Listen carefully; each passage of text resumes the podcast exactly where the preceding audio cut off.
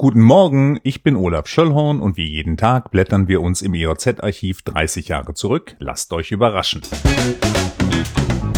Heute werfen wir einen Blick in die EOZ vom 23. Februar 1991. Damals war heute ein Samstag. Die Mineralölsteuer ist heute ein Aufregerthema auf Seite 1.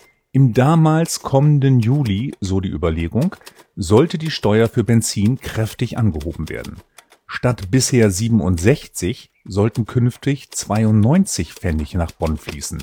Fast vergessen, wer Steuern sparen wollte, konnte damals gleichzeitig etwas für die Umwelt tun. Dann verzichtete man eben auf verbleites Benzin und griff den Hahn für bleifreien Sprit. Das sparte 7 Pfennig am Liter, wurde angeblich aber nicht von jedem Auto vertragen. Klopf, klopf kommen wir nach Lüchow-Dannenberg. Die Rundfunkempfangsstelle in Lüchow speiste 18 Fernseh- und 14 Hörfunkprogramme ins gerade entstehende Kabelnetz. In Wustrow zum Beispiel konnten seit Mittwoch schon über 100 Haushalte dieses unerhört breite Angebot nutzen. Die Post verlangte einen Baukostenzuschuss von 150 D-Mark pro Haushalt.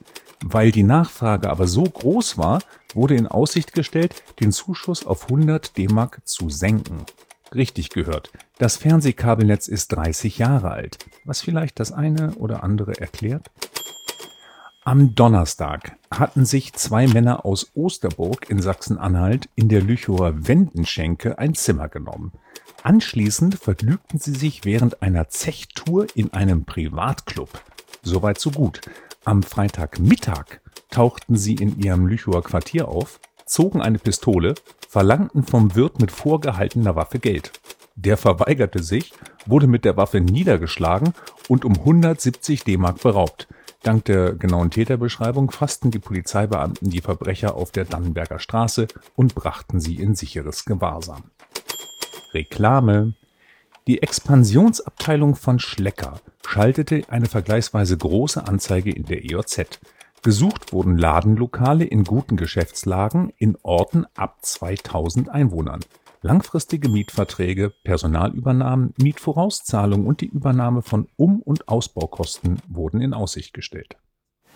Das war's für heute. Diesen Podcast gibt es jeden Tag, an dem es vor 30 Jahren auch eine EOZ gab. Ich freue mich, wenn ihr wieder einschaltet. Tschüss.